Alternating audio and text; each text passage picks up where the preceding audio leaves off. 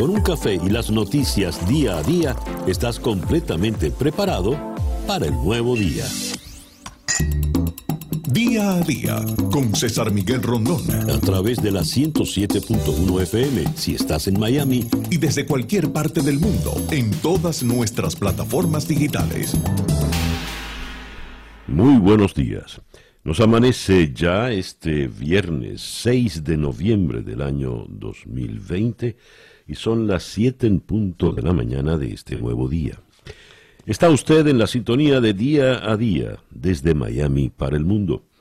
Día a Día es una producción de Floralicia Anzola para EnConexionWeb.com con Laura Rodríguez en la producción general, Robert Villazán en la producción informativa, Jesús Carreño en la edición y montaje, José Jordán en los controles con las presentaciones musicales de Manuel Sáez y Moisés Levi y ante el micrófono, quien tiene el gusto de hablarles, César Miguel Rondón.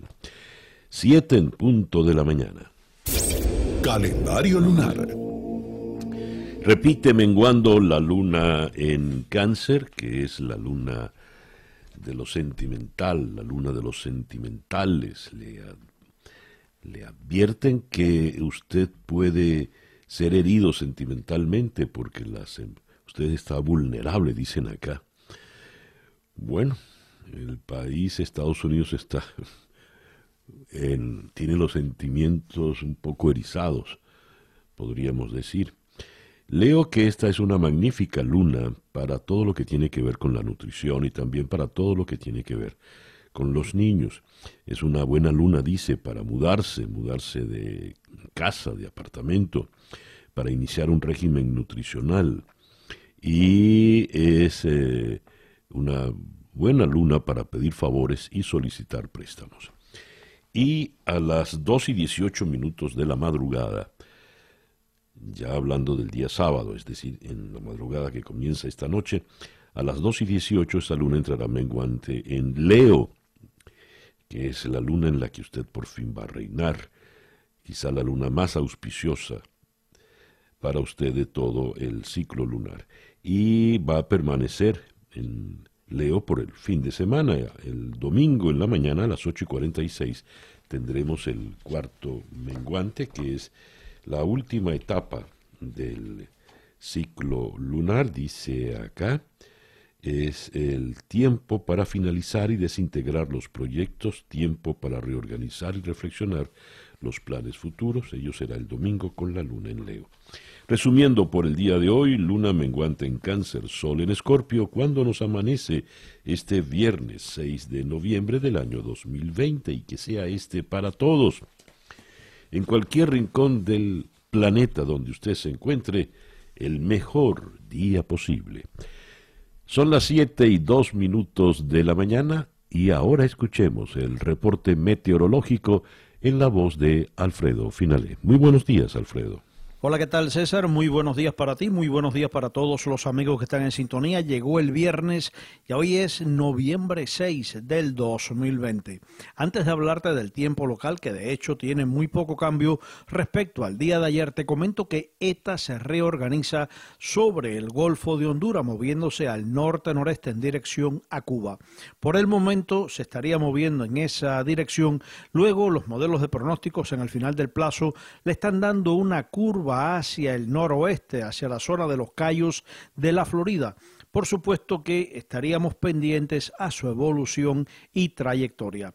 Para el día de hoy, muy poco cambio respecto al día de ayer, otro día mayormente nublado con algunas lluvias sobre nuestra área. Estamos hablando de un 50 a un 60%, vientos del este que seguirán arrastrando áreas de nublados y lluvias sobre el sur de la Florida, moviéndose rápidamente hacia el interior. Máximas hoy quedando entre 83 a 86 grados superiores hacia las localidades de la costa del Golfo. Hoy tendremos el amanecer a las 6 y 33 minutos de la mañana, mientras que el atardecer a las 5 y 36 de la tarde, dando paso a una noche de viernes con abundante nubosidad y todavía con algunas lluvias en nuestra zona. En el mar, vientos del este de 15 a 20 nudos, olas de 3 a 5 pies de altura, la bahía con mar picada y precaución para operadores de embarcaciones pequeñas. Fin de semana mayormente nublado, incluso con mayor potencial de lluvias. Yo soy Alfredo Finale y les deseo muy buenos días. Muchísimas gracias, Alfredo. Alfredo Finales, nuestro compañero, es el meteorólogo en la emisora hermana Actualidad 1040 AM en la ciudad de Miami. Y el reloj nos dice que ya son las 7 y 5 minutos de la mañana acá en día a día. Son las 7 y 9 minutos de la mañana acá en día a día. Las noticias de hoy en Estados Unidos. The New York Times, en su primera página, todo lo ancho del pliego, Biden suma votos, eh, llega a totales en tres estados y pide paciencia en el conteo, mientras Trump, y le reducen el tamaño a la información sobre Trump, hace eh, acusaciones de fraude sin base alguna y continúa perdiendo terreno. Ilustra la primera página el diario eh, el The New York Times con lo que es la división profunda en Estados Unidos en este momento. En una primera foto extraordinaria donde una mujer negra muestra un afiche que dice cuenta cada voto, eh, los votantes deciden y allí van los, eh, esto es en una manifestación en una ciudad que no nos identifican, puede ser Nueva York, es una marcha de manifestantes eh, la que está en primer plano es, eh, es, negra, pero hay blancos también, hay de todas las razas, a favor pues de la postura de Biden, cuéntese cada voto. La otra fotografía nos muestra una fila de eh, básicamente mujeres blancas donde la pancarta dice paren la trampa no sigan contando los votos porque la votación se terminó el 3 de noviembre. Banderas de Estados Unidos. Eh, la primera fotografía fue tomada en Filadelfia y la segunda en Phoenix, Arizona. Eso es lo que está viviendo Estados Unidos en este momento. Por su parte, el Washington Post nos dice Biden obtiene ganancias y va sumando votos eh, y el camino se le va aclarando mientras eh, Trump insiste en levantar una acusación medidas legales. El Washington Post ilustra su primera página también con dos fotografías. En una habla Biden, acompañado de Kamala Harris, y en la otra, con rostro severo, muy evidentemente molesto, entra el presidente Trump a la rueda de prensa. Hacen cálculos acá de cómo podría ganar Trump. Para que Trump ganase las elecciones, eh, tendría que ganar en Pensilvania, en Georgia y al menos en otros dos estados. Esto para sumar 270 a de 270 a 276 votos electorales que le darían la victoria. Para eh, Biden la situación es más sencilla. Con ganar Pensilvania ya pasaría a ser el presidente. Pero por supuesto hay cualquier otra cantidad de combinaciones. Y hasta nos dan acá, en, en la primera página del Washington Post, la posibilidad de un empate. Si eh, Georgia se lo lleva Biden y todos los otros estados se los lleva Trump, que sería muy bueno para Trump, cada uno quedaría con 269 votos electorales. Les faltaría uno para ganar. Ese escenario eh, mejor lo descartamos porque es realmente improbable. Lo cierto es que mientras Biden habló y pidió calma y que se contasen todos los votos, el presidente Trump arremetió anoche de manera muy fuerte. Leo la reseña de Associated Press desde Washington. Mientras continúa el conteo de votos en diversas partes de los Estados Unidos, el presidente Donald Trump trató de socavar la confianza en el proceso electoral, lanzando acusaciones infundadas desde la Casa Blanca sobre la integridad de los resultados de la contienda contra el candidato demócrata Joe Biden. Horas antes, Biden ofreció garantías de que se puede confiar en el recuento de votos, proyectando una imagen más presidencial, al tiempo que pidió a los estadounidenses ser pacientes. Las contrastantes posturas intensificaron un momento de incertidumbre a nivel nacional, mientras el país y el mundo esperaban saber qué nombre obtendrá los 270 votos necesarios del colegio electoral. A medida que su camino a la victoria se iba cerrando, Trump hizo acusaciones sin fundamento sobre acciones indebidas en el proceso electoral en una serie de tweets e insistió en que se debe suspender el conteo de votos enviados antes y el día de las elecciones. Y en su primera aparición pública desde la madrugada del miércoles, amplificó sus teorías de conspiración, acompañado de los símbolos del poder presidencial.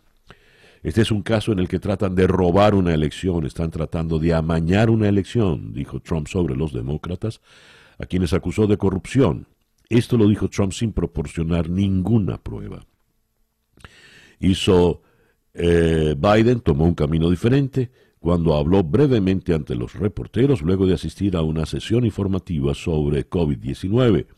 Dijo, cada voto debe ser contado. Les pido a todos mantener la calma.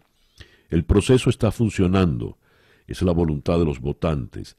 Nadie más elige al presidente de los Estados Unidos de América. Esa es la situación hasta este momento. La postura del presidente Trump ha obligado a que se desmarquen de manera ostensible eh, muchos de sus más conspicuos aliados y seguidores. Por ejemplo, el senador Marco Rubio de Florida quien dijo eh, lo que ocurre con contar cada voto es, no es fraude. Igual McConnell, que el, el líder del Senado. Pues bien, leo acá eh, otra gente que ha marcado distancia.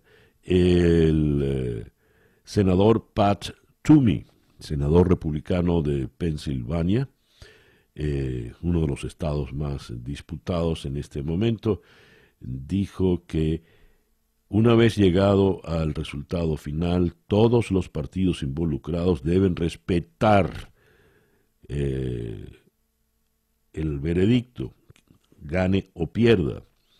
Y el mm, senador por Texas, también republicano, Will Horde, dijo que un presidente en ejercicio eh, cuestione en nuestro proceso político y la legalidad de votos de incontables americanos sin evidencia alguna, no solo es peligroso y equivocado, sino que eh, eh, subestima las verdaderas bases, las fundaciones sobre las cuales se construyó esta nación. Cada americano debe saber que su voto ha de ser contado. Así pues están las cosas en los Estados Unidos. Leo este tuit que me resulta interesante.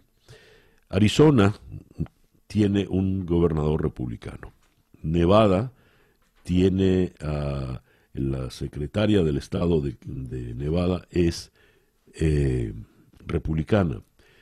Georgia tiene un gobernador republicano y un secretario de Estado también republicano. Ninguno de estos funcionarios está conspirando contra Donald Trump. Así pues las cosas. El reloj indica en este momento 7 y 17 minutos de la mañana. Estas son las noticias de Venezuela. Eh, pasa aquí, Floralicia. ¿Esto es en, en dónde? en Georgia, eh, a las seis y un minuto de la mañana, eh, según los últimos cómputos, Biden va liderando por 1.096 votos. Eh, esto según ABC, lo que le da 2.449.580 versus 2.448.484. eh, en Georgia, un estado que resulta capital.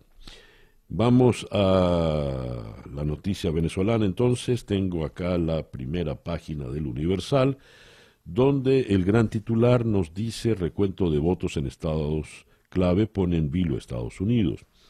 Pero también destacan como segunda noticia más importante, Nicolás Maduro revisa los convenios y alianzas firmados con Irán. Se reunió en el Palacio de Miraflores con el canciller de la eh, nación persa, eh, Mohammad Javad Zarkif.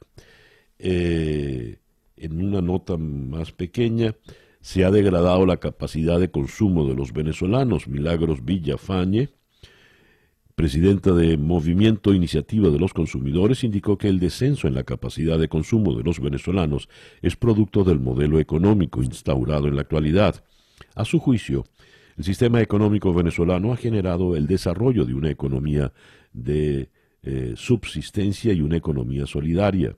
Explicó que los costos de los productos agrícolas y el abastecimiento se ven afectados por el pago de vacunas y las fallas en el combustible. En el diario El Nacional, la verdadera noticia más importante para los venezolanos en la mañana de hoy, fiscal de la Corte Penal Internacional cree que existen fundamentos para investigar crímenes en Venezuela. Eh, Fatou Bensouda informó que concluyó el examen preliminar de dos procesos iniciados en febrero de 2018 y febrero de 2020 contra el régimen de Nicolás Maduro. Señaló que su oficina determinó que existen fundamentos razonables para creer que en Venezuela han ocurrido crímenes que son de competencia de la Corte Penal Internacional. Su declaración la emitió luego de un encuentro en La Haya con el fiscal designado por la Asamblea Nacional Constituyente, Tarek William Saab, y el defensor del pueblo, Alfredo Ruiz. Lo que lleva a Juan Guaidó a afirmar, y lo leo también en la primera del Nacional, William Saab salió con las tablas en la cabeza. El presidente de la Asamblea Nacional se refirió a la reunión que tuvo el jefe del Ministerio Público del régimen con la fiscal de la Corte Penal Internacional considera que el organismo ha tardado mucho en referirse a la violación de los derechos humanos en Venezuela. Anoche en una entrevista que le hicimos a eh, Tamara Suju del Kasla Institute, nos hizo ver ella que ha estado muy de cerca en, el caso ante la Corte Penal Internacional, que eh, esto es un gran, gran avance para la causa venezolana. En otras informaciones de Venezuela que hay que resaltar, tenemos las declaraciones de canciller iraní. Declaraciones muy graves dadas en nuestro país. El canciller iraní dice que las sanciones de Estados Unidos contra Venezuela son razones para ir a la guerra. ¿Irá él? Eh, leo acá. Las sanciones son razones para la guerra, son medios de agresión, están dirigidas a los civiles con la finalidad de lograr objetivos políticos. El secretario de Estado de Estados Unidos, Mike Pompeo, ha dejado claro que tiene que presionar a los civiles para que escojan con quién quieren vivir. Eso dijo el canciller a través de un traductor en Caracas. No podemos permitir que los Estados Unidos sigan usando este tipo de sanciones porque es un terrorismo puro y simple. El ministro iraní saludó la resistencia de Venezuela a las medidas similares dictadas por el gobierno estadounidense. Sin duda esto es realmente grave. Y eh, por otra parte, la Unión Interparlamentaria denuncia ataques del régimen de Maduro contra los diputados de la legítima Asamblea Constituyente. Y leo en las noticias de Venezuela una que viene en el mundo, el tiempo, perdón, de Bogotá, donde eh, aparentemente le darían casa por cárcel allá en Cabo Verde a Alex, Alex. Son las 7 y 23 minutos de la mañana luego de haber leído para ustedes las informaciones de Venezuela. Escuchas día a día con César Miguel Rondón. Hoy otra agenda bastante cargada. Vamos a comenzar en Washington con Ian Vázquez, vicepresidente de Estudios Internacionales del Cato Institute. Gane quien gane las elecciones en Estados Unidos, lo hará por escaso margen. Y cómo gobernar en una nación dividida y polarizada, porque lo habíamos leído, en, eh, creo que en el Time, aún ganando Biden, va a gobernar en la América, en los Estados Unidos, que delineó, conformó Donald Trump. Luego seguimos en Washington con Yoconda Tapia Reynolds, quien es corresponsal de La Voz de América. El partido, y con ella vamos a analizar la situación eh, parlamentaria, cómo queda el Congreso. El Partido Republicano mantiene eh, hasta ahora el eh, Senado y, por otra parte, el Partido Demócrata mantiene la Cámara de Representantes. Después vamos a ir a Madrid. Aparentemente hoy sí vamos a tener la entrevista con Leopoldo López. Ojalá. Luego vamos a ir hasta eh, San Juan de Puerto Rico, donde está eh, Rafael Cox Alomar. Él es profesor de Derecho en la Universidad de Columbia, en, Nueva York. Con él vamos a analizar, el equipo del presidente Trump ha interpuesto una serie de demandas en estados clave en disputa por presunto fraude. ¿Cómo pueden avanzar estas eh, acciones eh, legales? Nos ocuparemos de ello con él. Vamos a regresar a Washington para conversar con Javier Sierra, columnista especializado en medio ambiente, director asociado de comunicaciones del Sierra Club. Estados Unidos es el primer país en retirarse oficialmente del Acuerdo Climático de París. Ocurrió el pasado miércoles. A ver, ¿qué implica esto? Luego vamos a ir hasta San Francisco para conversar con el profesor de Política y Relaciones Internacionales en la Universidad de San Francisco, Julio Moreno. ¿Por qué esta tensa elección es la más importante en Estados Unidos desde la Segunda Guerra Mundial. Con él, ya que es historiador, vamos a evaluar cómo han sido los procesos de transición en la historia de Estados Unidos.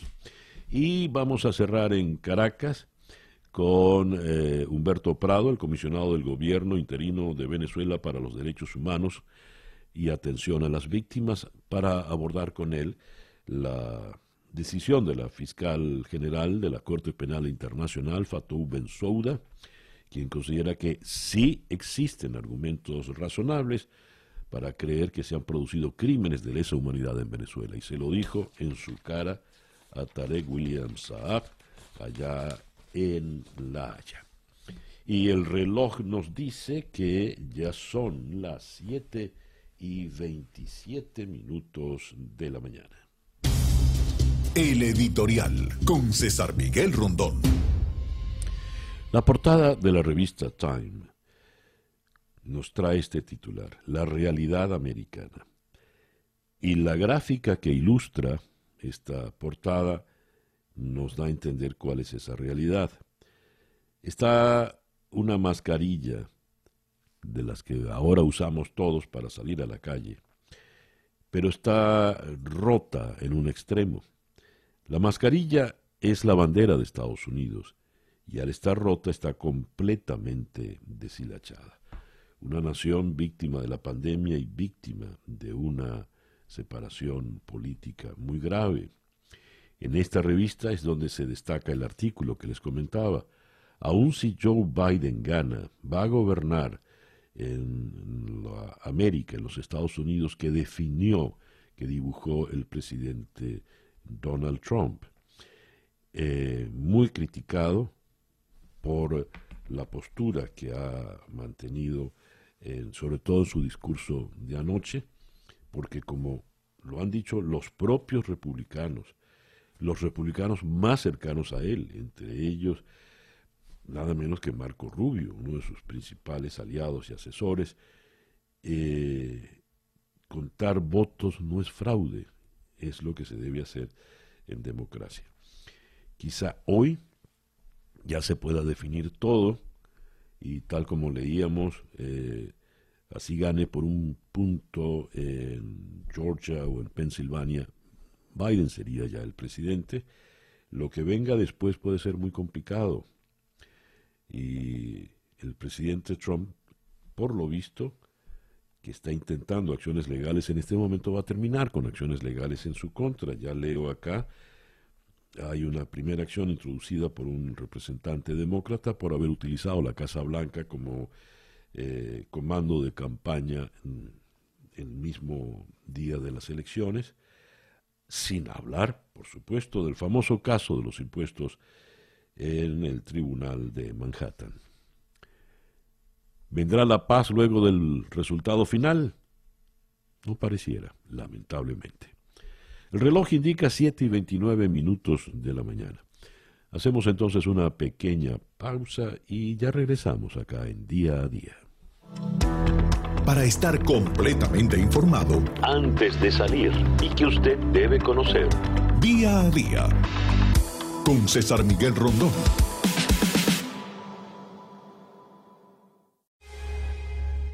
Y en este momento vamos a hacer un contacto con Ismar Herrera de Golden Trust Insurance. ¿Cómo estás, Ismar? De lo más bien. Qué maravilla. Encantado de conversar contigo. Oye, cuéntanos un poco, Ismar, em, ¿cuál es la importancia o la oportunidad que la gente puede encontrar en el Obamacare? Bueno, la, importancia es que van a tener su, seguro de, salud garantizado. Solo, solamente tenemos una, una ventana de 45 eh, días en el año entero. simplemente que si no se inscriben esto en este periodo, no, no se van a, no, o sea, no lo van a poder hacer. Eh, ya estamos, eh, una buena noticia, Luis, es que ya estamos inscribiendo personas. Ya tenemos los precios, ya no, ya básicamente quiero dejarle saber a las personas que ya podemos inscribirlo. Con los precios tenemos eh, compañías, o sea, por ejemplo, aquí en el condado eh, Dade y en el condado de, también de Monroe, tenemos compañías eh, nuevas que acaban de, eh, o sea, nuevas con precios buenísimos. Estamos hablando de Sí, bueno, estamos hablando de eh, eh, planes con cero, cero deducible, eh, planes que dependiendo de los ingresos no les va a costar nada, ya que, ya que el subsidio va a cubrir ese, ese costo. Estamos hablando de planes con cero, cero pago para ver a su médico primario, solo mm. cinco dólares para ver a, a un especialista. Estamos hablando también de planes que tienen la red más grande de doctores y hospitales. Mm. Así que eh, eso es eso es algo que es extremadamente claro, eh, positivo, hay que aprovecharlo. Ahora, Ismar, ¿por qué las personas que están escuchando deberían estar llamando ahora a Golden Trust Insurance? Bueno, básicamente porque los vamos a inscribir en menos de 10 minutos. Se va, sabe que van a tener una, eh, sabe que van a tener una, o sea, un seguro con calidad. Lo que quiero decirle a ustedes es que de que Golden Trust Insurance va a estar aquí los 365 días de, del año, ¿no? Sí. Y que va a, tener un, un, plan bueno, o sea, el seguro de lo que es lo que se conoce como los Obamacare va a estar bueno. Claro, ahora, eh, eh, ustedes manejan una cartera de, de, empresas aseguradoras eh, en, torno a lo que es el Obamacare. Correcto. Nosotros, una de las partes bien grandes de nuestra empresa es lo que es la parte del Obamacare. Estamos hablando que nosotros enrolamos eh, cada año miles y miles y miles de personas. Mm. Eh, ¿Y qué es lo que pasa? Eh, muchas personas, Luis, se dan cuenta a mitad de año, ¿ok? Vamos a suponer en marzo o abril, cuando van al cuando van al médico o van al hospital porque necesitan tener un tipo de emergencia, ellos se dan cuenta de que su seguro de salud ha sido cancelado. Claro que sí. El número telefónico es 560-5513. 560-5513. Golden Trust Insurance. Un fuerte abrazo, Ismar Herrera. Un abrazo, muchas gracias Luis. Dale, que estés muy bien. Un Escuchas día a día con César Miguel Rondón.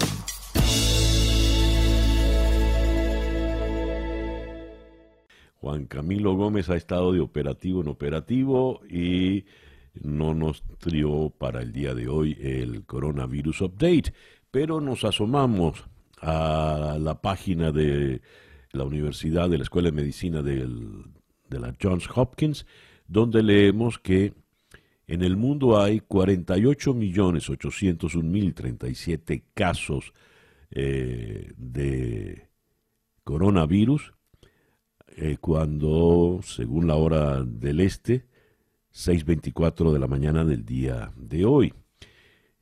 Estos nos lleva a 1.235.335 muertes en todo el mundo. En Estados Unidos, 9.610.955 casos confirmados de coronavirus, que dejan un total de 234.944 muertes.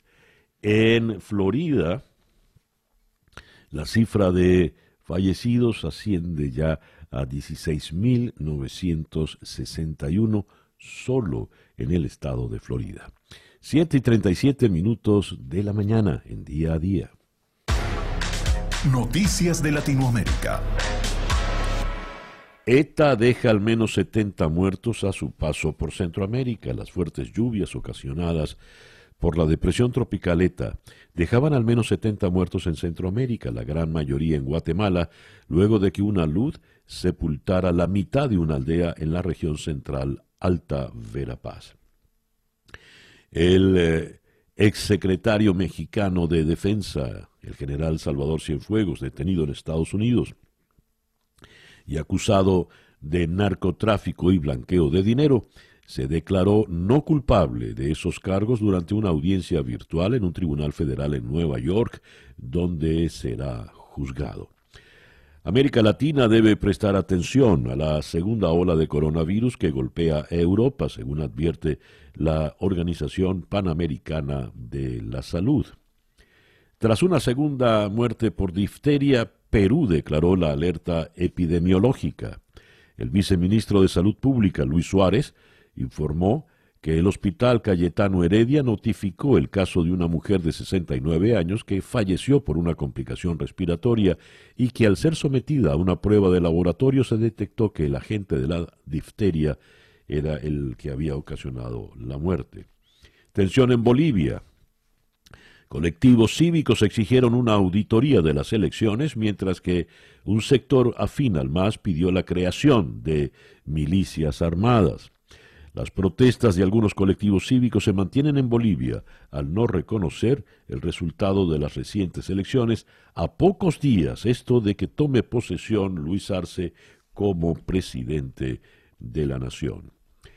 Um, la prensa, sin embargo, en la región eh, se ocupa más de lo que está pasando en Estados Unidos. Así el Clarín de Buenos Aires con Biden muy cerca de la Casa Blanca, Trump cuestiona el resultado. También en Buenos Aires, La Nación, Biden se acerca al triunfo y Trump insiste en que tratan de robarle la elección. Se ilustra esto con la fotografía de un muy abatido presidente Trump abandonando la sala de prensa en la Casa Blanca. El reloj indica que son las 7 y 39 minutos de la mañana. Antes de entrar en la lectura de las noticias del mundo, vamos con nuestra primera entrevista en la mañana de hoy. En la línea telefónica desde Washington tenemos a Ian Vázquez, vicepresidente de Estudios Internacionales del Cato Institute. Señor Vázquez, muy buenos días, gracias por atendernos. Buenos días, gracias a ustedes. He leído en eh, la revista Time, en su más reciente edición, que así gane eh, el, el ex vicepresidente Joe Biden, tendrá que gobernar en una nación que fue dibujada, moldeada en estos cuatro años de gobierno del presidente Trump. Una nación evidentemente dividida y muy fracturada, cosa que estamos viviendo en estas últimas horas. ¿Cómo se gobierna en una circunstancia como esta, profesor? Bueno, ese es el, gran reto para, para quien sea que eh, es el próximo presidente. Sabemos que el presidente Trump ha sido un presidente eh, que sí ha ayudado a polarizar eh, al país, pero también lo ha hecho el Partido Demócrata. Tradicionalmente, el señor eh, Biden ha sido un, político de la parte moderada del partido y el partido en general ha sido moderado hasta años recientes. Yo diría que dentro del Partido Demócrata hay una ala más extremista de izquierda, más radical, que eh, también ha ayudado a polarizar a este país, en parte porque ha sido reacción a las políticas y el estilo de, Trump, y en parte porque ha venido eh, radicalizándose desde antes de eso también. Entonces el gran reto para, para el presidente Biden especialmente es no ceder eh, a esa ala eh, polarizadora del Partido Demócrata una vez eh, que llegue al poder, porque el movimiento que apoyó Trump, el, esa parte del movimiento conservador que también se ha ido más a la, mucho más a la derecha, y que no es consistente con la tradición, la mejor tradición conservadora que lo representó el presidente Reagan, es otra cosa lo que estamos viendo con el presidente Trump, este, eso no, no va a desaparecer, eh, o por lo menos va a demorar eh, para desaparecer. Entonces es muy importante eh, gobernar para un, presidente Biden desde la parte moderada del Partido Demócrata, especialmente teniendo en cuenta que es un país más dividido, más polarizado ahora de lo que fue hace cuatro años. Eh, a ver, dice usted, eh, entiendo, el Partido Republicano no es ya el Partido Republicano tradicional, ha cambiado y el paso de Trump por ese partido pues ha sido el detonante. Y con la misma el Partido Demócrata no es lo mismo que fue, eh, y lo, lo ha dicho usted, por reacción a lo anterior. A ver, no estamos hablando entonces de partidos monolíticos, estamos hablando de partidos que ya pasan a ser bastante heterogéneos en su conformación. Siendo así, ¿con quién va a contar el próximo presidente, sea Biden o sea Trump? Bueno, eh, eh, tiene que contar con las fuerzas eh, moderadas del sistema político. Yo espero, o por lo menos me gustaría ver, que con un presidente Trump el Partido Republicano empiece a reconsiderar la dirección en que en los últimos cuatro años este, eh, se fue, porque eh, es, como digo, eh, muy diferente a lo que era antes y el Partido Republicano ahora representa políticas públicas que no representaba para nada, sino lo opuesto, hace cuatro años. Entonces, es un momento para que los mismos republicanos eh, empiecen a rechazar esas partes eh, extremas, pero no va a ocurrir si es que el, un presidente Biden empieza a ceder a la, extremista de su eh, propio partido. Por lo tanto, tiene que trabajar con republicanos moderados, con demócratas moderados, y si el Senado se mantiene en manos republicanos, eso le va a ayudar, porque un gobierno dividido, es decir, un gobierno en que el mismo partido no controla todo, la Casa Blanca, la Cámara de Representantes y el Senado, eh, es un gobierno que va a ser más moderado porque el quien manda no solamente no no tiene solo todo lo que eh, quiere porque hay frenos ahí como debe ser. Entonces eh, si hay un senado republicano como esperamos que sea el caso eh, va a tener que moderarse el mismo eh, presidente Biden y eso va a ayudar a moderar un poco la política del país. Señor Vázquez, muchas gracias por atendernos en esta mañana. Muchas gracias. Ian Vázquez es vicepresidente de estudios internacionales en el Cato Institute en la ciudad de Washington. El reloj indica 7 y 45 minutos de la mañana acá en Día a Día. La información del mundo día a día. Ahora sí vamos con la información en el planeta. Eh, Italia registra récord diario de 34.505 casos de eh, coronavirus. Los hospitales en París están al 92% de la capacidad por el coronavirus. Con más de 27.000 personas hospitalizadas en toda Francia, los pacientes de COVID ocupan más del 80%. El gobierno griego decreta el confinamiento de todo el país en este mes de noviembre.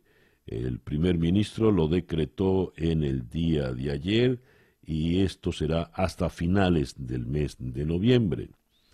Tenemos, por otra parte, eh, en España, la Moncloa amedrenta a la prensa con un comité de la verdad, según el titular del diario El Mundo lanza un procedimiento confuso para permitir que el núcleo duro de Sánchez eh, vigile los contenidos y decida qué es desinformación. Esto abre la puerta para eh, examinar la libertad y pluralidad de los medios. Y una noticia insólita. El PSOE y Esquerra Republicana Catalana consuman la expulsión del español como lengua oficial en los colegios. ¿Qué le parece? El español no pasa a ser el idioma oficial en la educación de España. ¿Hasta dónde se llega por estas... incalificable, incalificable. El país en Madrid eh, más de 20.000 ancianos murieron en residencias en la primera ola allá en España. Y con relación a la, a la, noticia de la información, una comisión del gobierno vigilará lo que considere desinformación, esto es, apretar la censura en España. Pero el gran titular se lo llevan las elecciones en Estados Unidos, Biden a un paso de la victoria. El Times en Londres va en la misma tónica y eh, em, Trump em, destaca furia cuando eh, apela a la furia, a la rabia, mientras Biden apela a la calma. Así pues, las principales informaciones que tenemos eh, en el mundo a esta hora, a las 7 y 49 minutos de la mañana, acá en día a día. Y vamos ahora con... Eh, vamos a regresar a Washington para conversar con la corresponsal de La Voz de América en Washington, Yoconda Tapia Reynolds. Yoconda, muy buenos días. Gracias por atendernos en esta mañana. ¿Qué tal? ¿Cómo están? Buenos días, con mucho gusto. A ver, mientras eh, discute quién por fin entra en la Casa Blanca como nuevo inquilino o repite o repitiente. Tenemos la situación en el Congreso, donde al parecer no va a haber mayor cambio ni en el Senado ni en la Cámara de Representantes. ¿Qué nos puede comentar al respecto? Bueno, no mayor cambio en cuanto al control de ambas cámaras. El Senado continuará siendo republicano, de mayoría republicana, y la Cámara de Representantes con el control de los demócratas. Sin embargo, eh, cambia un poco el equilibrio interno de cada una de las cámaras. Hasta ahora todavía no hay una definición en el Senado de cuál será la diferencia a favor de los republicanos. Todavía estamos en los 48 senadores para cada uno de ellos. La mayoría es 51, como ustedes saben. En la anterior legislatura habían 53 republicanos y 47 demócratas. Mientras tanto, en la Cámara de Representantes, si bien el control quedará en manos de los demócratas, será con muchos menos escaños. Y es que los republicanos han logrado volcar varios de aquellos que dan demócratas y han logrado sus propios legisladores en varios distritos, aumentando la minoría republicana, pero mucho más importante aún desde el punto de vista de lo que eh, es la conformación del Congreso estadounidense, una mayoría de mujeres republicanas. Este hecho va a ser sin duda muy interesante porque sucedió hace dos años cuando también los demócratas lograron varios escaños para mujeres dentro de su partido. La presencia femenina, ¿qué tanto podrá ah, ah, influir en un periodo que promete ser bastante conflictivo? Bueno, en realidad lo que se ha visto es que la influencia femenina dentro de la política estadounidense ha estado creciendo de manera exponencial, pero no solamente en números, sino también en la capacidad de cada una de ellas de ocuparse de temas muy importantes que hasta hace algún tiempo no eran precisamente los más determinantes, que son, por ejemplo, entre otros, el tema de las compensaciones salariales para las mujeres y también el tema del acceso eh, laboral igualitario en todo el país. Estas son legislaciones que eh, han sido introducidas por legisladoras en el Congreso y son parte de importantes comisiones donde se tratan estos temas. Hablando de la presencia femenina, eh, según lo que usted comenta, Yoconda, eh, damos como un hecho entonces que repite la señora Nancy Pelosi al frente de la Cámara. Eh, todo hace indicar que eso es lo que va a suceder. Es muy probable que sea así y que en las próximas, en la próxima legislatura nuevamente ella eh, asuma esa posición. Tenemos un país dividido, lo evidencia lo que está aconteciendo en estos últimos días, en estas últimas horas. Eh, ¿Será un Congreso que ayudará a esa división o podrán encontrar allí los sectores influyentes políticos del país un punto de encuentro? ¿Cómo lo ve usted? Bueno, mire, eh, eh, yo eh, soy periodista de La Voz de América y por lo tanto lo mío es básicamente información. las visiones y las opiniones tengo que dejárselas a los expertos. Nosotros estaremos siguiendo muy de cerca la actividad del Congreso y obviamente veremos si es que esta situación que se genera en el país y que tendrá una definición electoral en las próximas horas, tenga las repercusiones que de pronto tuvo ya en la anterior legislatura. Un Congreso dividido donde las legislaciones eh, tienen mucho conflicto para poder avanzar, eh, se avanzan en la Cámara de Representantes, se estancan en el Senado y viceversa. Eso es lo que nos va a mostrar este próximo periodo legislativo y lo seguiremos informativamente. Muchas gracias por atendernos, señora. Con muchísimo gusto. Un placer. Muy buenos días. Yoconda Tapia Reynolds, corresponsal de La Voz de América en la ciudad de Washington. 7 y 54 minutos de la mañana, en día a día.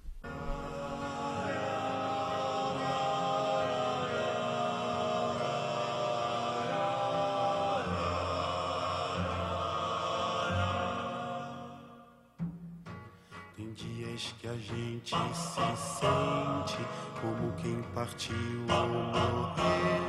A gente estancou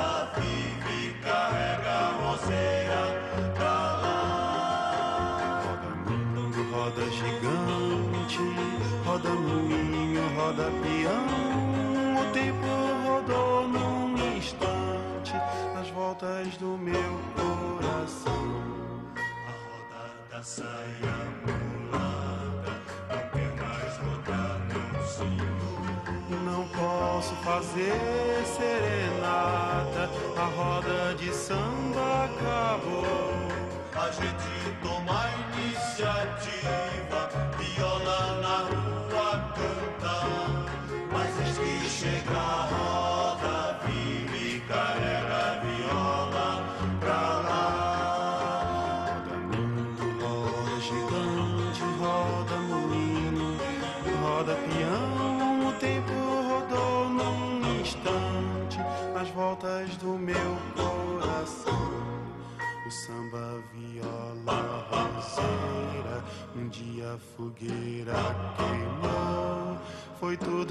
ilusão passageira que a brisa primeira levou. No peito a saudade cativa, faz força pro tempo parar. Mas eis que chega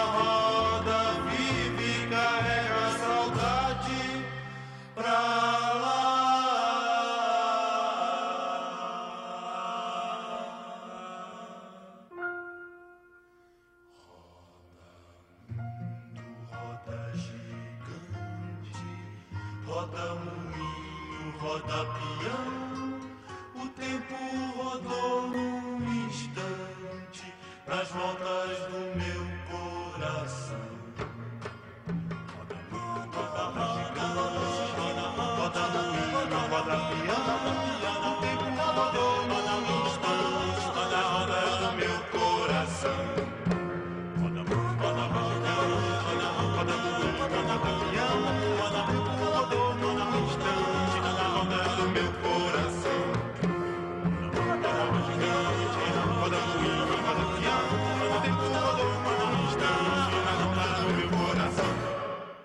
Allí teníamos a Chico Buarque en sus comienzos, cuando todavía se ya hacía llamar Chico Buarque de Holanda.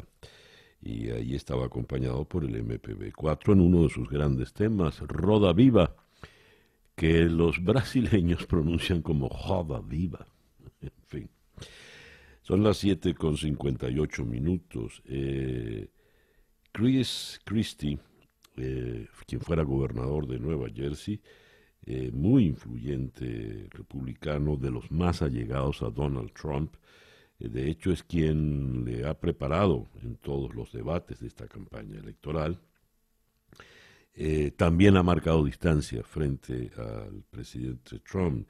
Dice, esta clase de discurso, lo único, refiriéndose al discurso de Trump anoche, lo único que hace es inflamar sin informar y no podemos seguir incendiando el país sin brindar información.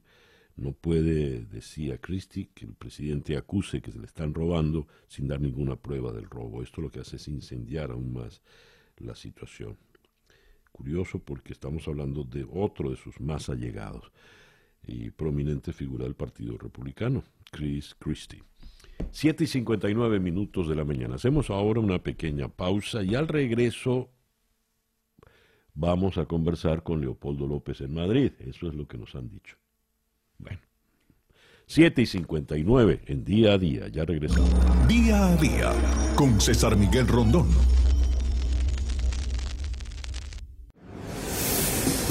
Día a día con César Miguel Rondón. 8 y 4 minutos de la mañana acá en día a día. Hoy sí tenemos a Leopoldo López, eh, está al otro lado del océano en la ciudad de Madrid. Leopoldo, muy buenos días, muy buenas tardes para ti. Hola, muy buenas tardes, César Miguel. Un gran placer saludarte a ti, a todo tu equipo, a tu gente y a tu audiencia, que sé que se informan todos los días verazmente a través de tu programa. Te mando un abrazo, de verdad, muy sentido a un gran amigo. Muchas gracias, Leopoldo. En primer lugar, eh, como amigo, me complace, como amigo y como venezolano, me complace inmensamente eh, saber que estás en libertad, que has podido reunirte con Lilian, con tus hijos, con tus padres y que luego de esta fuga espectacular, pues has logrado eh, lo muy ansiado. Ahora, entremos a hablar de, de política. ¿Cuál es el plan, la estrategia que llevas adelante? No solo como líder máximo del Partido Voluntad Popular, sino como segundo hombre a bordo del, gobierno interino, porque si bien es un gobierno de la Asamblea Nacional, tú eres el que estructura y organiza el gobierno. ¿Cuál es la estrategia? ¿Qué, se, qué viene ahora? Mira, César, eh, bueno, nuevamente, primero que nada, eh, gracias por, por, la oportunidad. Eh, tú, lo primero, con respecto a la, a la estrategia, es que nosotros mantengamos el, el, pilar más importante para todo lo demás, que es la unidad. Eh, yo sé que este es un tema del cual se ha hablado mucho y hemos trabajado mucho estos temas durante los últimos años, pero en estos momentos eh, todo lo que vayamos a hacer pasa porque fortalezcamos la unidad dentro de Venezuela y también la unidad de nuestra coalición internacional. Hoy la, la salida de la dictadura pasa necesariamente por fortalecer eh, esa unidad eh, dentro y fuera del país con un objetivo estratégico. Y nuestra coalición interna hemos planteado que el objetivo que nos debe unificar es luchar porque en Venezuela se materialice una elección presidencial libre, justa y verificable. Yo entiendo que eso eh, lo hemos planteado en el pasado. Sin embargo, no tenemos ninguna duda, eh, quienes estamos en esta alianza eh, dentro de Venezuela, que ese tiene que ser el objetivo que nos unifique. Y estoy claro también que no es una línea recta del punto en donde estamos a llegar a una elección presidencial. Eso es un camino culebrero, como decía Ramón J. Velázquez, de, de muchos de los episodios que ha tenido la historia de Venezuela, pero lo importante es que tengamos eso como objetivo, como punto unificador eh, que nos permita avanzar. Eh, en función de ese objetivo, he tenido eh, durante los últimos días, llevo 10 días acá en Europa, en España, eh, he tenido la oportunidad de reunirme con Pedro Sánchez, con, eh, del, del, Partido Socialista, presidente de gobierno, con Pablo Casado, líder de la oposición y el Partido Popular, con Inés Arrimada, del Partido Ciudadanos, eh, y hoy me reuní con Santiago Abascal, del Partido Vox. Y a todos les he planteado la necesidad de que el tema venezolano sea un tema unitario, unitario en España, unitario en Europa, unitario en el continente y unitario también en los Estados Unidos, que sabiendo que estamos en estos momentos, en un momento eh, de, cambio de, de, por los resultados electorales que se están perfilando eh, y que todavía quizás no sabemos qué es lo que va a suceder, pero independientemente que también como ha sido manejado, continúe siendo manejado como un tema bipartidista en los Estados Unidos. Fíjate, ya vamos a entrar en el tema de Estados Unidos, pero eh, insistes en el tema de las elecciones libres en Venezuela. Cuando comienza eh, el gobierno interino, Juan Guaidó plantea lo que muchos terminaron definiendo como de, de, de mantra, que era cese de la usurpación, gobierno de transición y elecciones libres. Hablas ahora de las elecciones libres sin las dos primeras etapas. Lo cierto es que la usurpación ha seguido, Maduro sigue despachando desde el Palacio de Miraflores y para muchos lo fundamental es sacarlo de allí. Bien, ¿qué va primero? ¿Las elecciones? ¿La salida de Maduro? Si se da la salida de Maduro, ¿con quién se habla? ¿Cuál es el interlocutor del lado del régimen? Porque también asomaste en una de tus primeras declaraciones que había que considerar prácticamente todos los sectores. Me gustaría tu opinión, Leopoldo. Mira, eh, importante la, la, pregunta como, como lo hace. Sin duda alguna, el planteamiento del cese de la usurpación, transición y elecciones libres sigue vigente. Eh, y sigue vigente en el sentido de que tenemos que eh, concebir una, una transición para, para Venezuela y una transición que nosotros la hemos planteado y, y lo hemos planteado eh, abiertamente, el presidente Guaidó lo ha dicho y lo han dicho eh, otros actores dentro de la unidad Venezuela, que ser una transición eh, amplia, una transición que nos lleve precisamente a unas elecciones libres. Pero cuando hablo de, de, tener el objetivo claro en una elección presidencial, lo digo porque nos podemos perder en el camino. Y en los últimos meses tuvimos unos episodios en los cuales eh, pudimos habernos eh, perdido en el camino de una elección parlamentaria en los términos de la dictadura, que nada iba a cambiar eh, la posibilidad de salir de la dictadura. Eh, concentrando todos los esfuerzos en la elección presidencial significa también concentrar los esfuerzos en, en salir de la dictadura. El cómo se va a hacer, una pregunta muy compleja, eh, porque Venezuela es una situación que, que, bueno, creo que ha sorprendido y, y, y nosotros que desde el 2014 lo venimos diciendo, que era una dictadura, tardamos mucho tiempo eh, desde afuera y desde Venezuela en asumir que Venezuela era y es y sigue siendo una dictadura feroz, cruel, asesina, criminal. Y eso es lo que nosotros estamos enfrentando. Pero el objetivo que nos debe unificar es que aterricemos en una elección presidencial y subrayo lo presidencial para no desviarnos en el camino. Obviamente, eh, nosotros debemos de hacer los esfuerzos para que eh, hagamos eh, que se pueda aislar al dictador, que se pueda seguir presionando al dictador Nicolás Maduro, que se puedan ejercer todas las presiones desde afuera y desde adentro para presionar a Nicolás Maduro. Y lo personalizo en Nicolás Maduro conscientemente, porque el dictador es a quien nosotros en estos momentos debemos de focalizar nuestros esfuerzos para salir de él. Eh, y sin duda alguna, sin duda alguna, eso significa, César, que nosotros retomemos y hagamos todos los esfuerzos para aumentar el nivel de movilización, de organización y de presión dentro de Venezuela. Yo creo, he creído siempre la protesta eh, y creo que nosotros debemos de volver a impulsar un ciclo de protestas en Venezuela. Creo en la movilización interna que en estos momentos está siendo eh, afectada por las circunstancias que estamos viviendo con el COVID, con la falta de gasolina, eh, con, con todas las circunstancias que se están viviendo en Venezuela que atentan a que tengamos unas movilizaciones como las teníamos en el pasado. Pero no podemos fallecer, no podemos eh, eh, dejar a un lado eh, esa misión de a- a asumir que la movilización interna, el fortalecimiento de la política, de las organizaciones que puedan hacer esta movilización es una prioridad. Leopoldo, eh, yendo a la circunstancia de Estados Unidos, ah, para muchos venezolanos lo fundamental es que repita Donald Trump porque Donald Trump va a seguir con las sanciones y eventualmente, a pesar de lo que ha dicho eh, Pompeo y Elliot Abrams, eh, hasta podría man- manejarse la, invasión. Para otros, eh, Biden representa una claudicación, eh, le levantará las sanciones, todo esto es especulativo. ¿ah? eh, eh, levantará las sanciones y tendrá reabrirá la embajada con Maduro, etcétera, etcétera. Lo cierto es que el gobierno interino, con uno de los más importantes líderes del Partido Voluntad Popular, ha estrechado vínculos muy sólidos con la administración Trump. Me refiero a la gestión de Carlos Vecchio como embajador del gobierno interino en la Casa Blanca. ¿De qué manera va a cambiar esa relación si el, el que llega ahora a la Casa Blanca es Joe Biden? Sí, bueno, lo primero, César, es que el, el destino de, de quien vaya a presidir eh, los Estados Unidos, bueno, como, como sabemos, está todavía en, los- en- en un proceso de conteo y de detalle, pero es una decisión del, del pueblo norteamericano.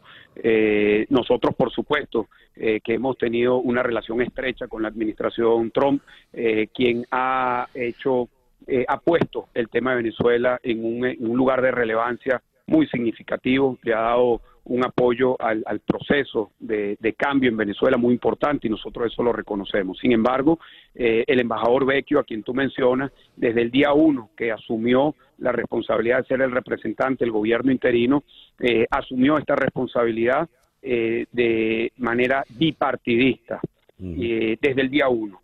Y eso se materializó, se vio de, de manera eh, clara y contundente en el mes de febrero, cuando Juan Guaidó estuvo en el Estado de la Unión, invitado por el presidente Trump, eh, en un espacio en donde estaban los senadores y los congresantes republicanos y demócratas, y cuando se mencionó el caso de Venezuela y el presidente Guaidó, todos se pararon a aplaudir, no a Guaidó, sino a lo que significa Sí. Juan Guaidó como representante de la lucha por la libertad en Venezuela. Y yo estoy convencido que ese compromiso por la libertad en Venezuela, independientemente de quién gane las elecciones en los Estados Unidos, va a continuar. Entre otras cosas, porque Maduro es, un criminal que ha sido eh, señalado como criminal y como responsable de cometer crímenes de lesa humanidad, no por nosotros, quienes venimos diciéndolo desde hace muchos años y algunos dijeron que nosotros estamos exagerando, sino ya lo ha dicho la ONU, el informe de Bachelet es claro, elocuente,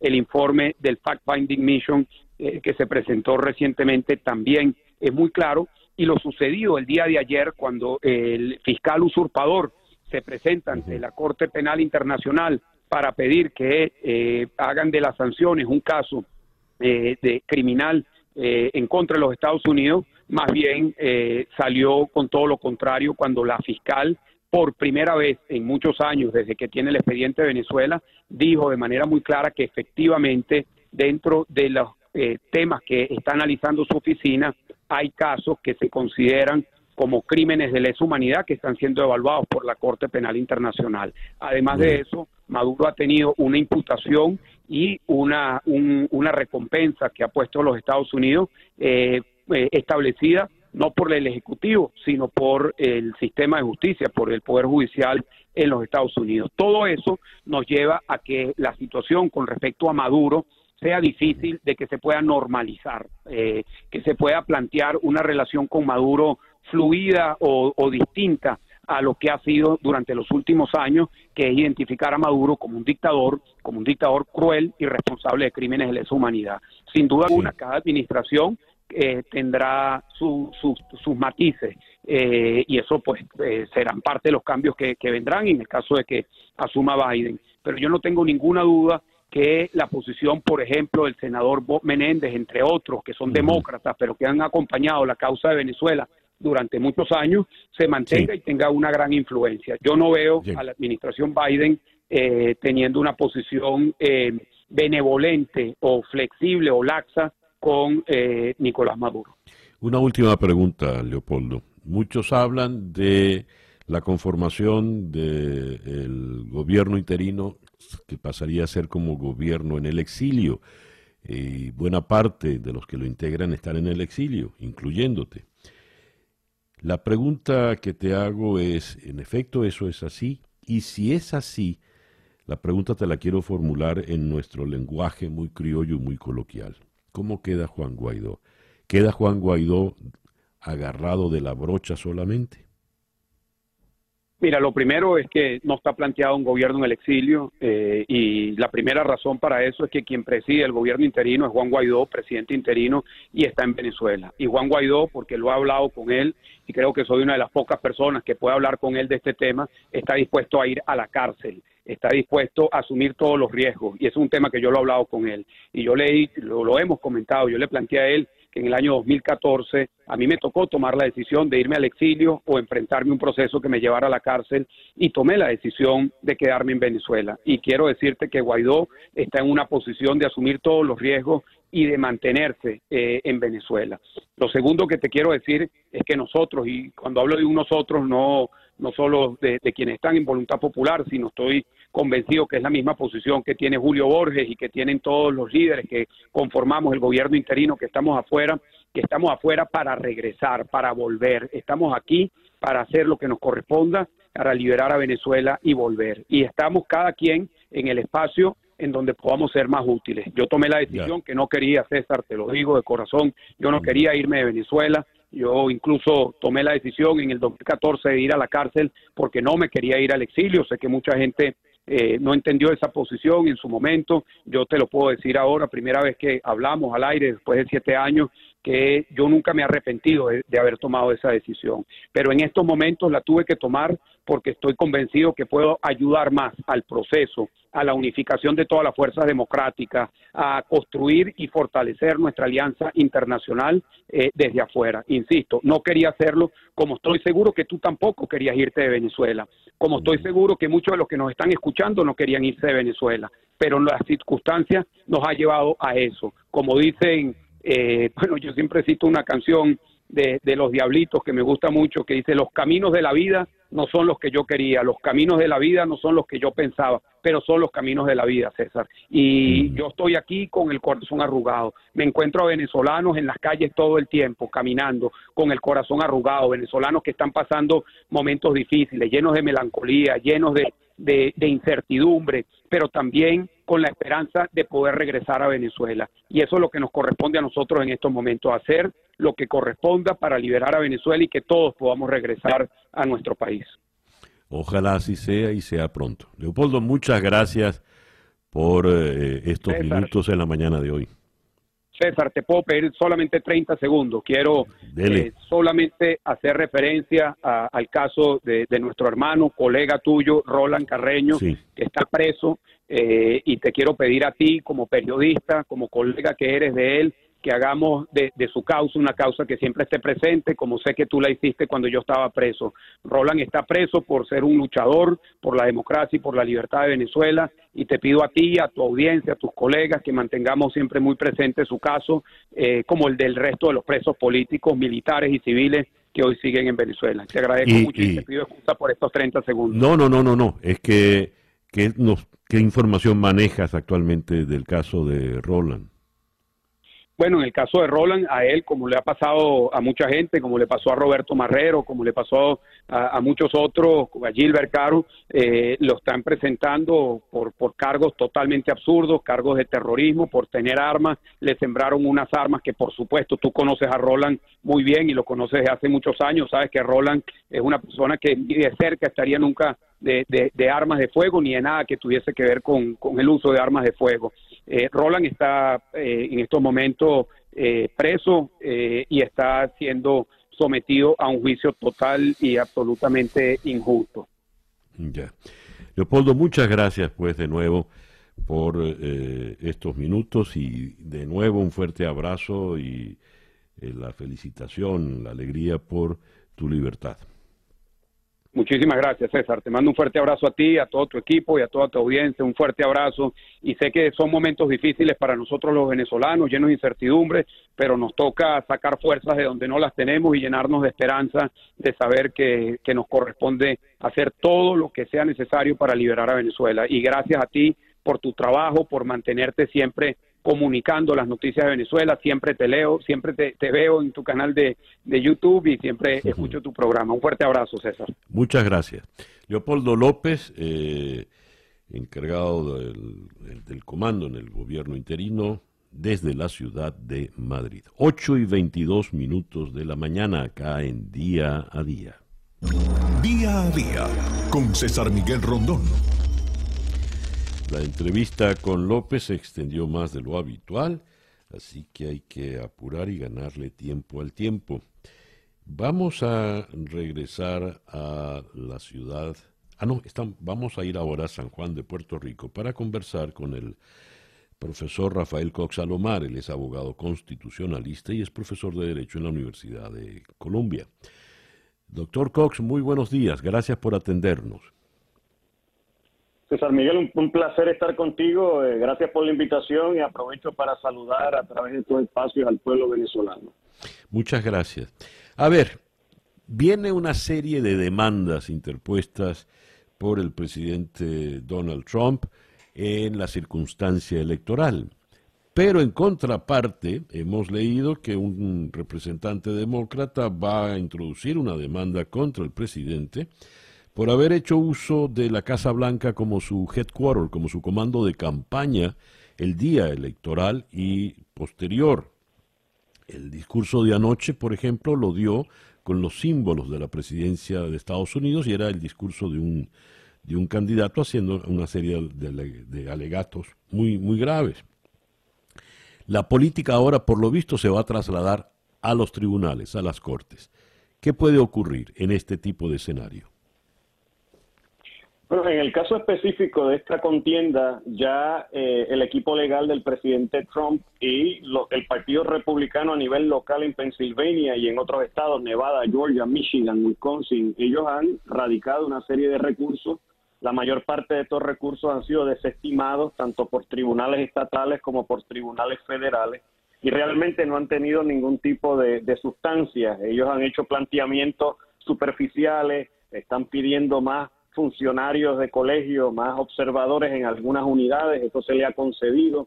Han tratado de impugnar eh, el voto por correo en, en algunas jurisdicciones, aduciendo a que han faltado firmas, que no se le han tomado las firmas a los electores, aduciendo a que se han mezclado papeletas, que ha habido eh, mezcla de papeletas eh, por correo con papeletas que fueron emitidas durante el día de la elección y todos esos argumentos realmente eh, han sido desestimados hasta el momento. porque ninguno de los planteamientos que hasta el momento el presidente Trump ha hecho son planteamientos que van a la médula de la intención del elector, distinto al asunto de Florida, de Bush contra Gore. Así que hasta el momento el equipo legal de, Trump eh, no ha podido pegar, no ha podido realmente eh, presentar un recurso legal que tenga la suficiente fuerza como para llegar hasta las altas cortes, ¿verdad? La, alta corte de los estados y, subsiguientemente el Tribunal Supremo de los Estados Unidos.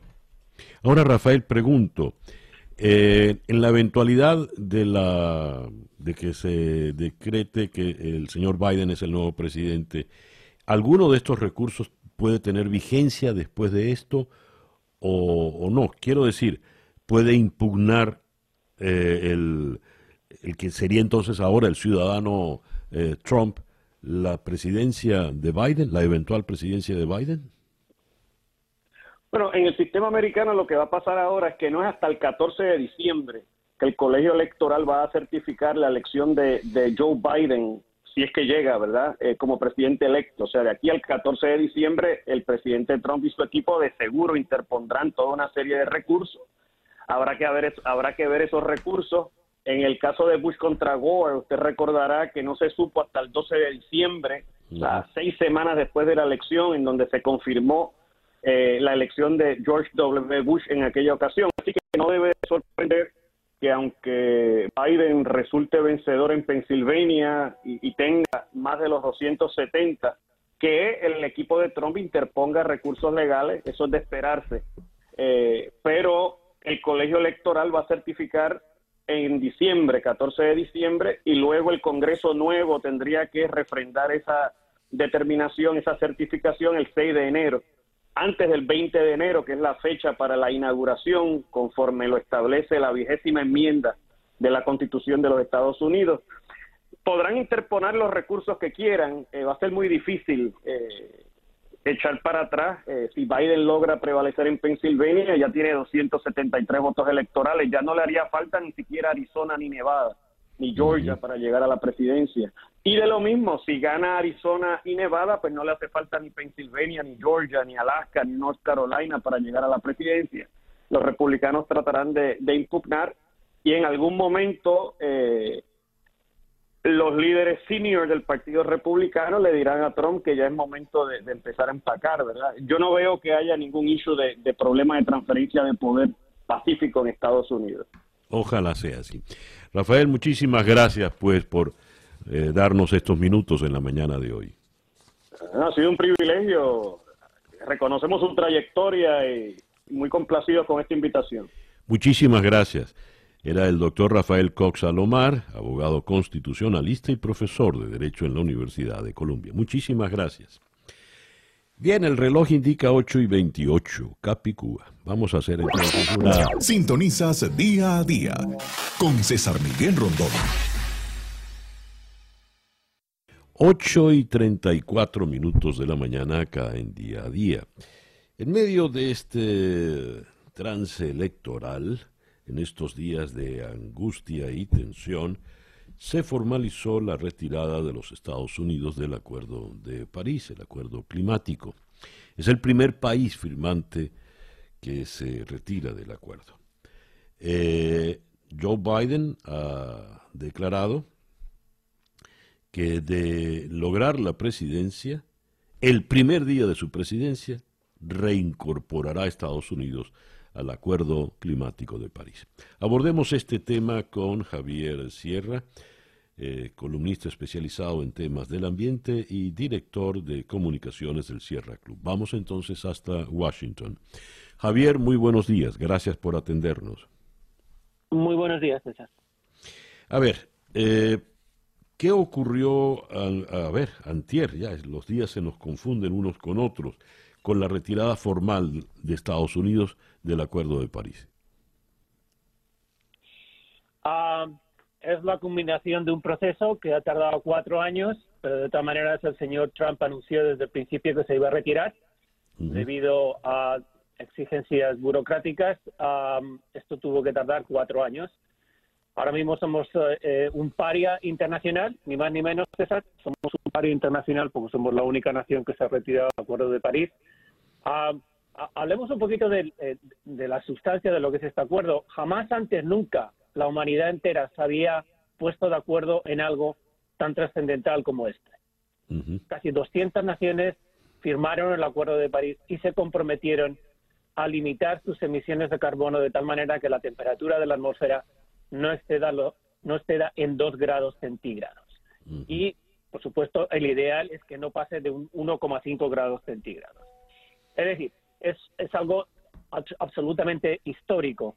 El hecho de que el señor Trump se haya retirado de esto es una vergüenza internacional y nos pone a todos en peligro, sobre todo a las, a las, a las próximas generaciones. Bien, cuando el señor Biden dice que de ganar el mismo primer día reincorpora a Estados Unidos, si tardó cuatro años en salir burocráticamente, ¿cuánto tiempo tardará en entrar entonces? Un segundo, ¿Cómo es eso, Javier?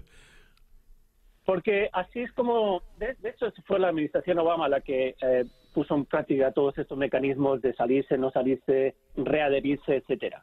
Ah, se- para salirse se- tardan cuatro años, porque en primer lugar eh, eh, tiene que pasar un año para, para advertir que se va a salir y luego tienen que pasar tres años más para que realmente se cumpla esta, esta salida. Sin embargo, para volver a adherirse al pacto, solamente lo único que tienes que hacer es expresar tu opinión de que quieres volver a ello, ni más ni menos.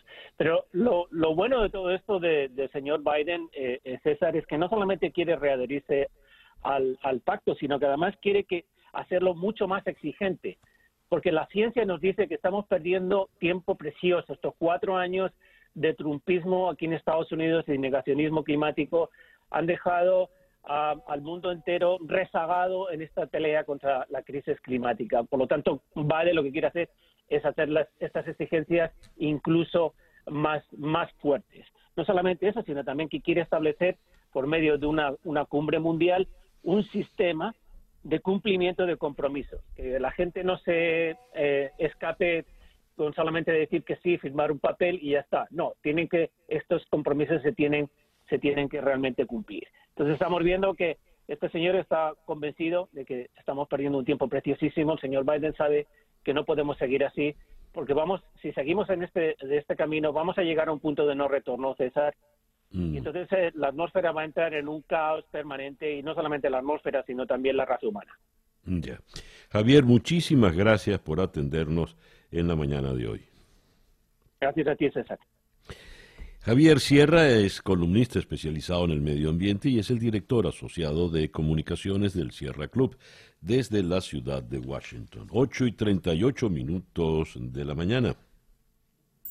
Día a día.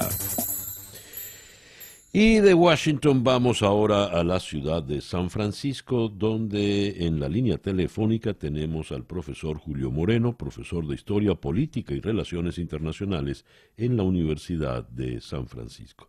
Profesor Moreno, muy buenos días. Eh, Buenos gracias días por César Miguel. Gracias por atendernos, Julio.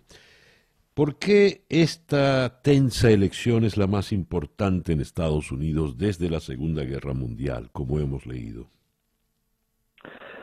Bueno, es tensa precisamente porque lo que está en juego me parece que es el proceso institucional estadounidense, ¿no?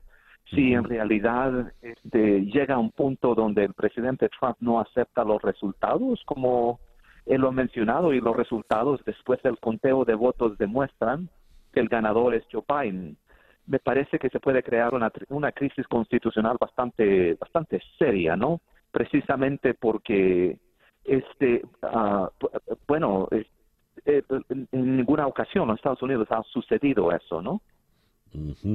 A ver, ¿qué puede ocurrir en la transición?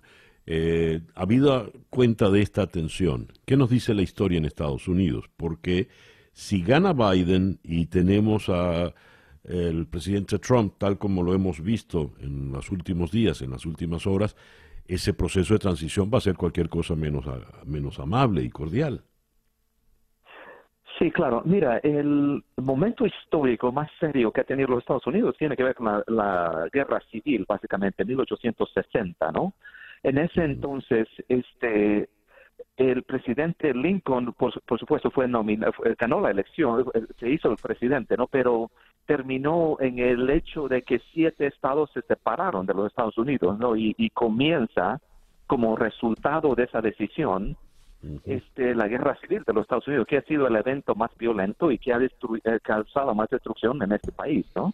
Entonces, este es el, es el momento histórico más serio que se ha dado. ¿Cómo se, tradicionalmente, cómo se estructura la transición de un gobierno saliente y uno entrante?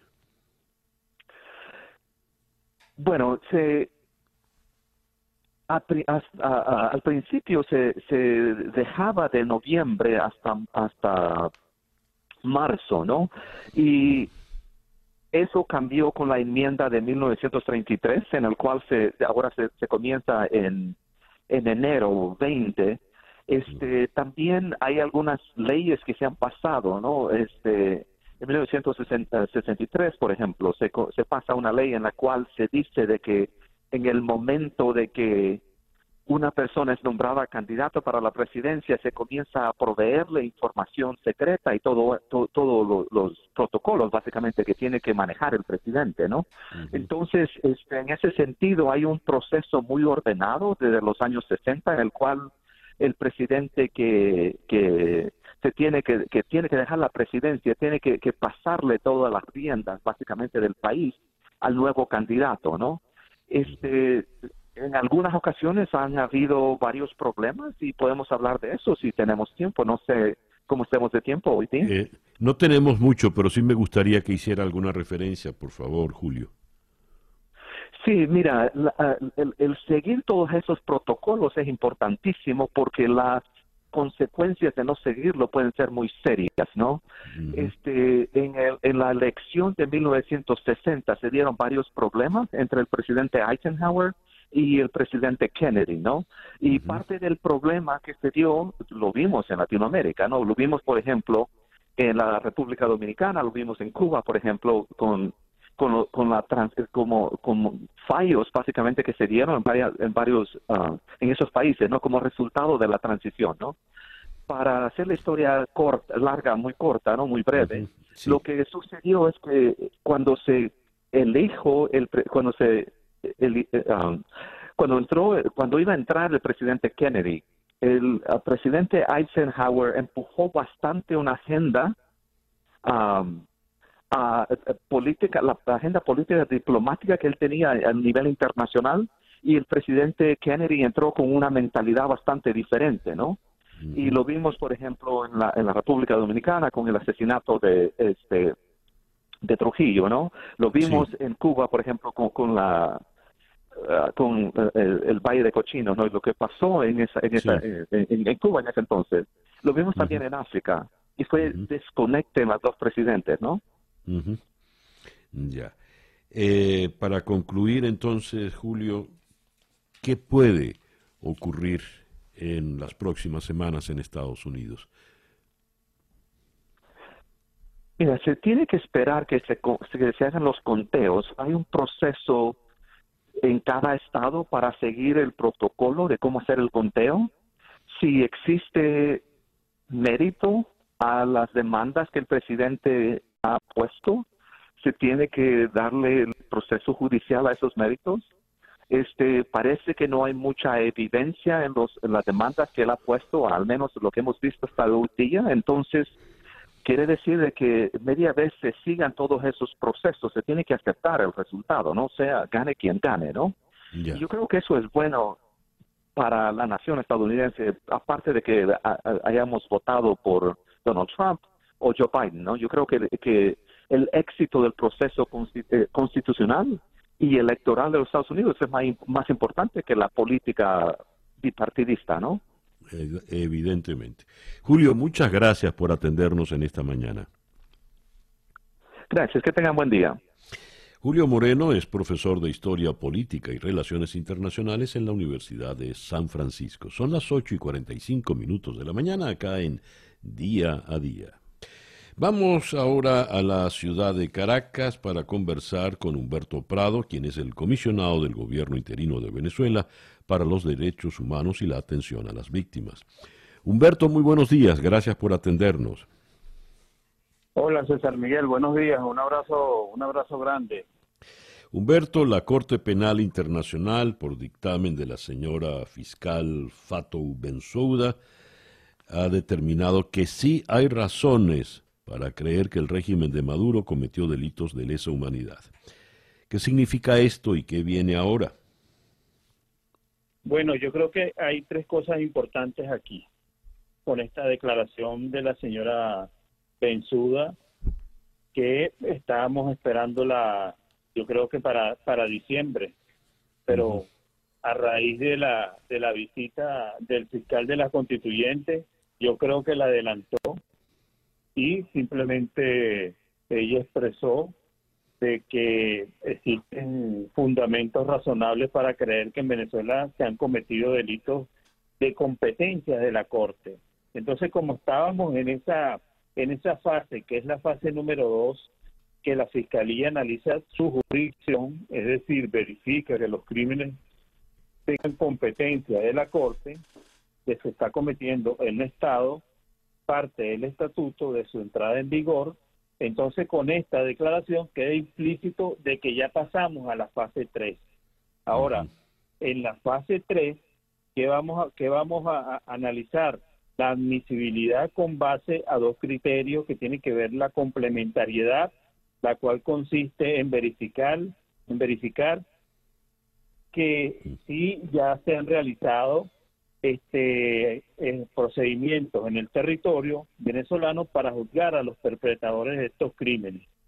Entonces, cuando nosotros vemos que en Venezuela con el informe de la FASA Mission, el informe incluso que no hay que olvidar el informe que entregó este la Organización de Estados Americanos a través de los países de eh, de Argentina, Canadá, Chile, Colombia, Paraguay y Perú en el 2018 que ellos entregaron en la CPI, eh, este, hasta los momentos nosotros no tenemos en ningún momento ningún, ni siquiera ningún jefe de arcabala, ni un jefe de regimiento, ni un, ningún director de policía detenido, investigado por estos tipos de crímenes que se están investigando en tanto en la, en la Corte Penal Internacional como en, en, en, este, la propia alta comisionada que ha entregado informes sobre este tipo de hechos. Entonces, este, este, este punto donde nosotros vamos ya por lo menos no tiene, no tiene, no tiene mucho que investigar porque ya está en, en manos de ellas, incluso en blanco y negro, de que no hay ningún tipo de investigación sobre los altos rangos de personas que pueden estar comprometidas en estos crímenes, como lo dice la, la, el informe de la de la de la fase de inicio. Y después iríamos a la fase 4, que este ya quedaría en manos de la fiscal y es interés de la justicia llevar a juicio a los responsables. Y entonces aquí, eh, aquí, aquí hay que jugar ya, César Miguel, a una estrategia que todos esos países, parte del Consejo de Derechos Humanos, que son aliados de la democracia y de que se haga justicia, se haga por lo menos, este, a mi modo de ver, por lo menos se pudiera hacer una actualización de ese informe que se llevó en el año 2008 a través de países, parte, para que se entregue nuevamente de manera de impulsar más esta fase a la que tenemos que ir. En pocas palabras, César Miguel, yo creo que aquí tenemos una situación de todos los sistemas activados, Corte Penal Internacional, Sistema Universal de los Derechos Humanos a través del Consejo de Derechos Humanos de la Oficina de la Alta Comisionada y la FAFA de inicio y además de eso, la propia Comisión Interamericana de Derechos Humanos hacia, el, Venezuela. Muy bien. Bueno, muchísimas gracias por darnos todas estas eh, informaciones y opiniones, Humberto. Muchas gracias de verdad. Muchas gracias a ti por siempre tener esto en tu agenda, César Miguel, y recibe un abrazo a ti y todo tu equipo. Muchas gracias.